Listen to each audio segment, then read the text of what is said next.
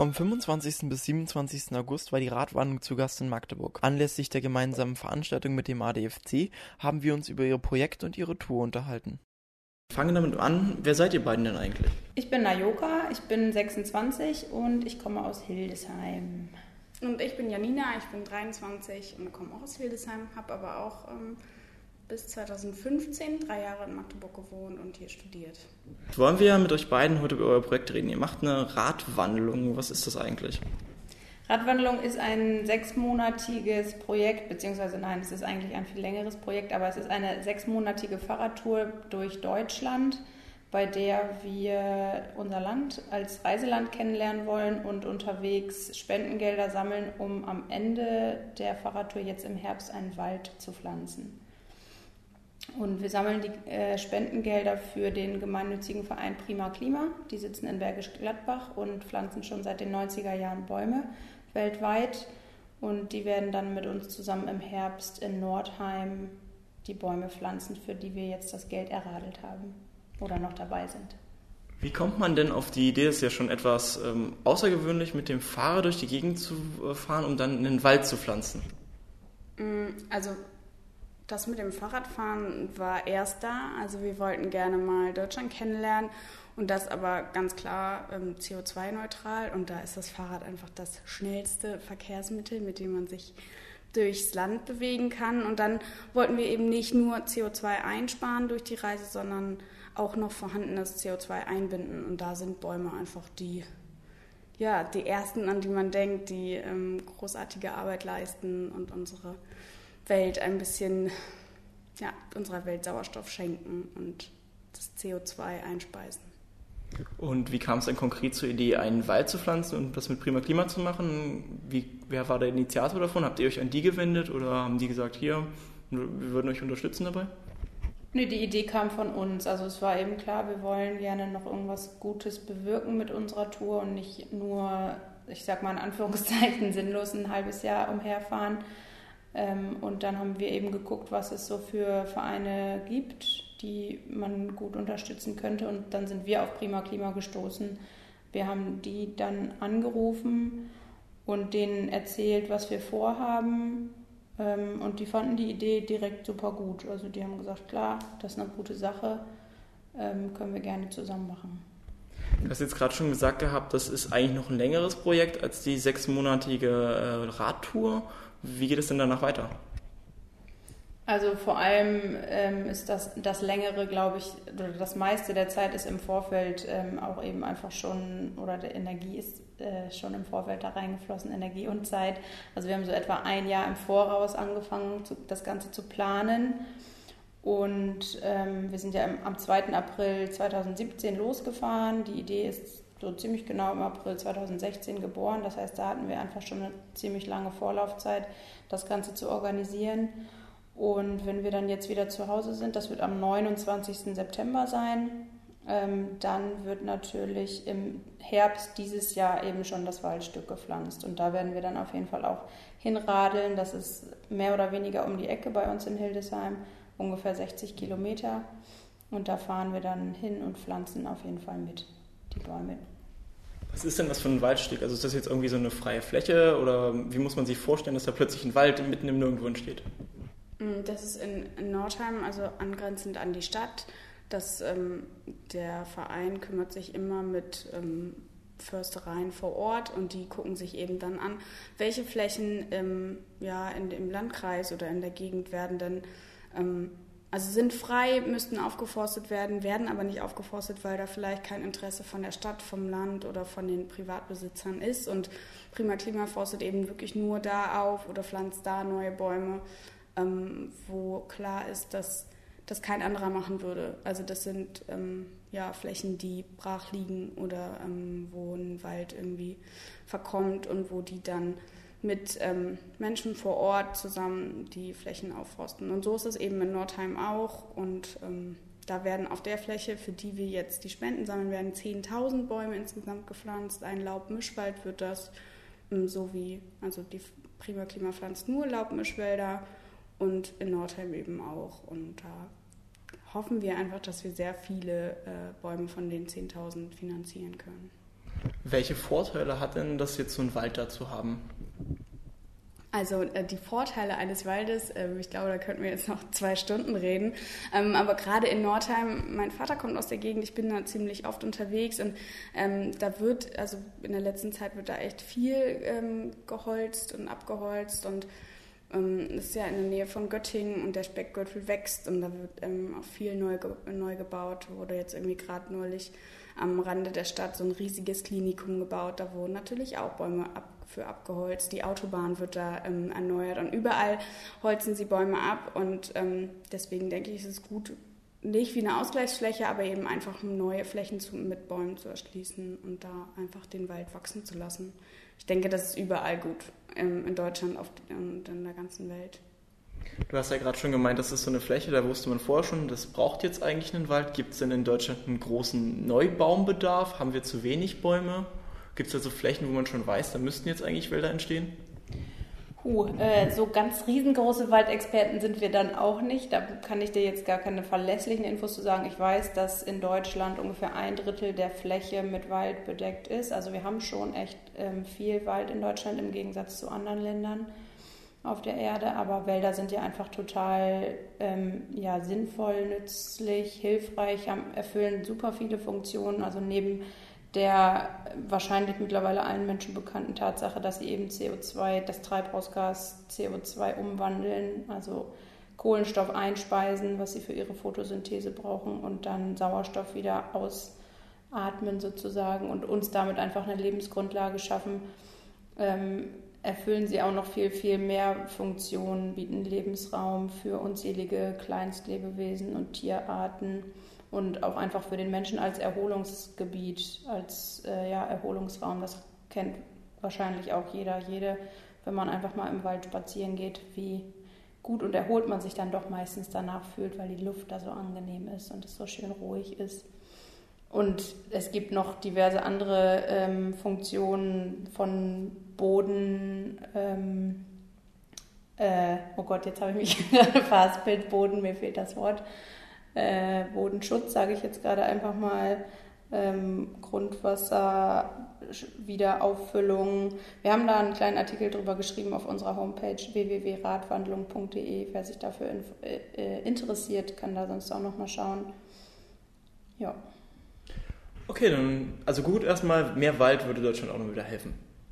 Auf jeden Fall. Also mehr Wald brauchen wir eigentlich immer, vor allem wenn man sich anguckt, wie viel CO2 mittlerweile weltweit ausgestoßen wird und dass die Ziele zwar eigentlich äh, dahin gehen, dass wir das Ganze reduzieren sollten, damit der Klimawandel doch nicht die Ausmaße annimmt, die er eventuell annehmen könnte.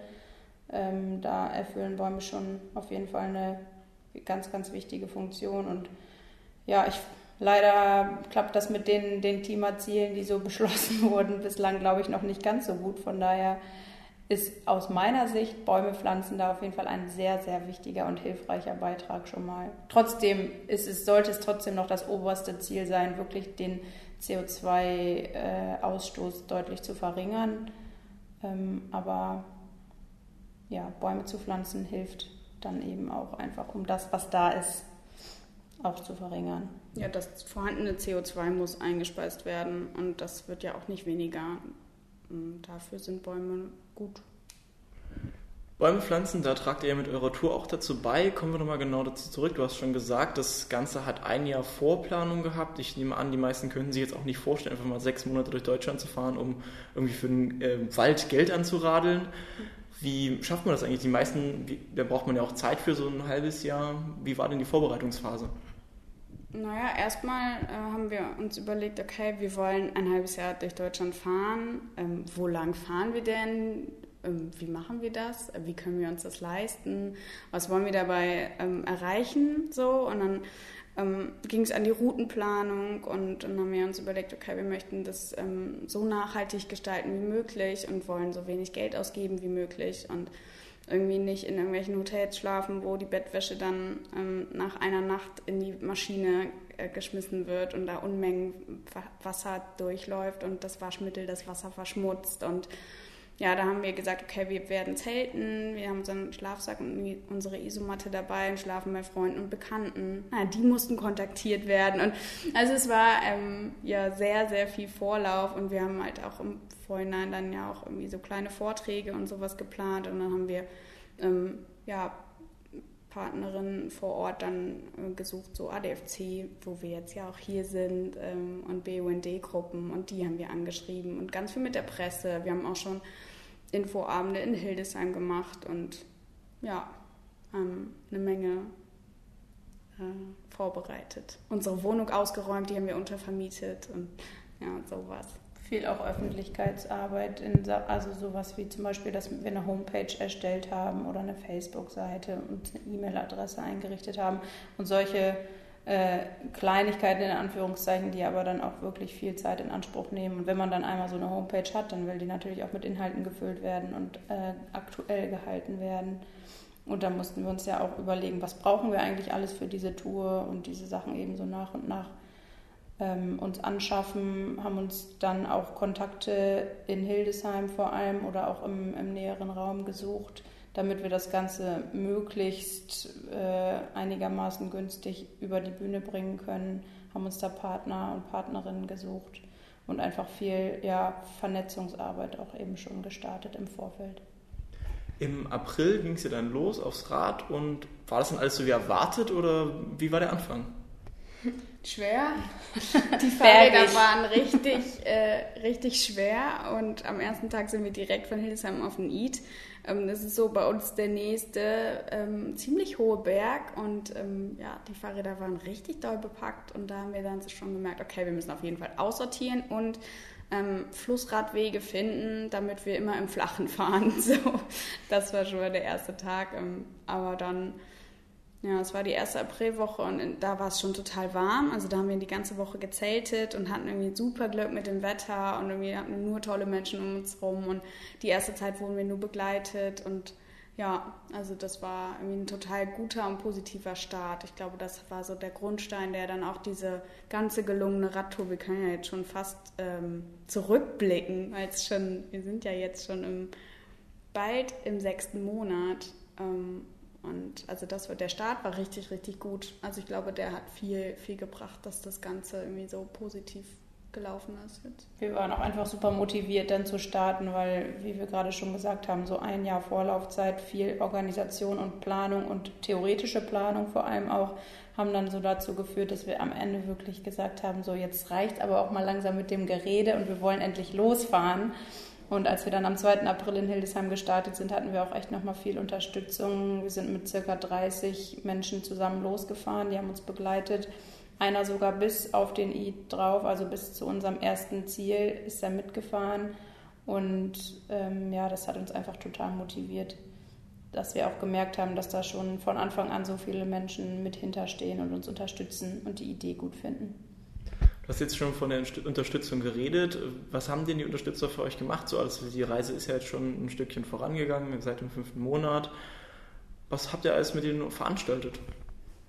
Also erstmal muss man sagen, dass alle Menschen, die uns unterstützt haben, also es gab diverse vielfältige Unterstützungsmöglichkeiten und auch Arten, in, in, denen wir unterstützt wurden. Also allen voran auf jeden Fall schon mal alle Menschen, die uns irgendwie aufgenommen haben, die uns zu sich eingeladen haben, bei denen wir übernachten durften, die uns äh, zu essen gegeben haben oder ähm, ja einfach uns eben so unterstützt haben.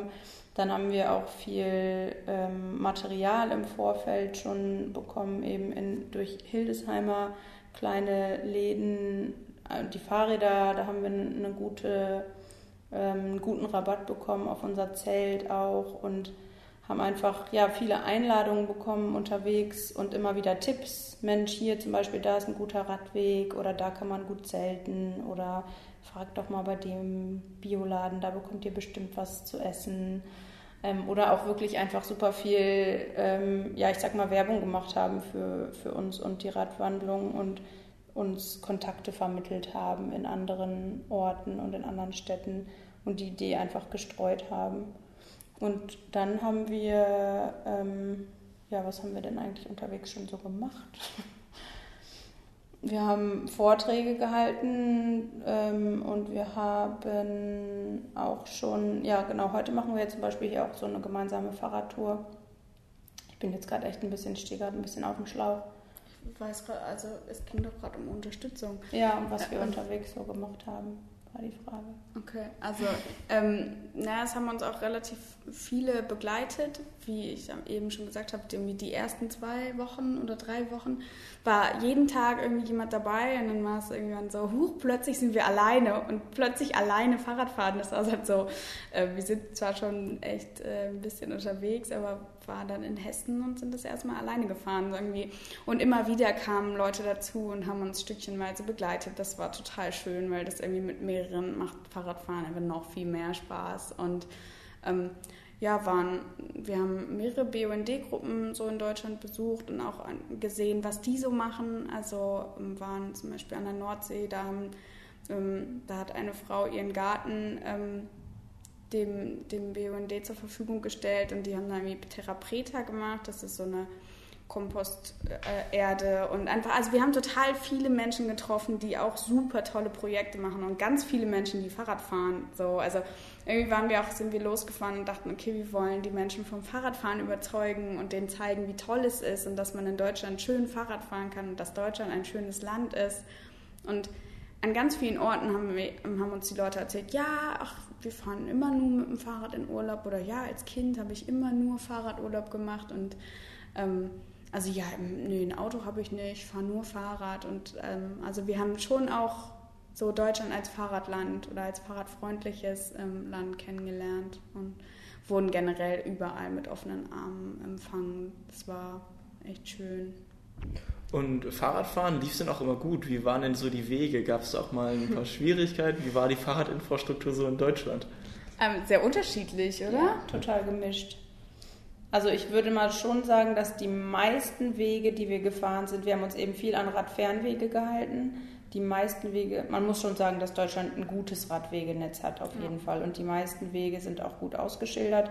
Nicht an allen Stellen, so hin und wieder haben wir auch mal geflucht und uns darüber geärgert, dass hier jetzt kein Schild steht.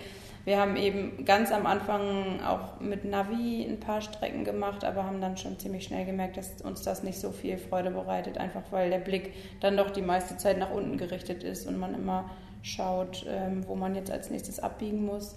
Und naja, von Karten sind wir auch beide nicht so die, die Freundinnen.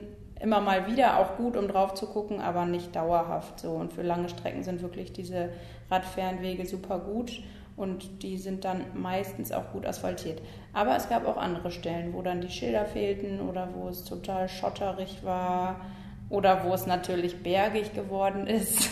Das äh, ist für uns beiden Flachland-Tirolerinnen dann immer eine große Anstrengung gewesen, weil wir einfach doch verwöhnt sind, was das angeht und viel im Flachen fahren. Und sobald es dann mal ein bisschen bergig wurde, ähm, ja, sind wir ganz schön aus der Puste gekommen. Lieblingsstadt von der Infrastruktur? Du würdest sagen, das war die beste und das war die schlechteste Stadt mit der Radinfrastruktur? Huh, von der Stadt her.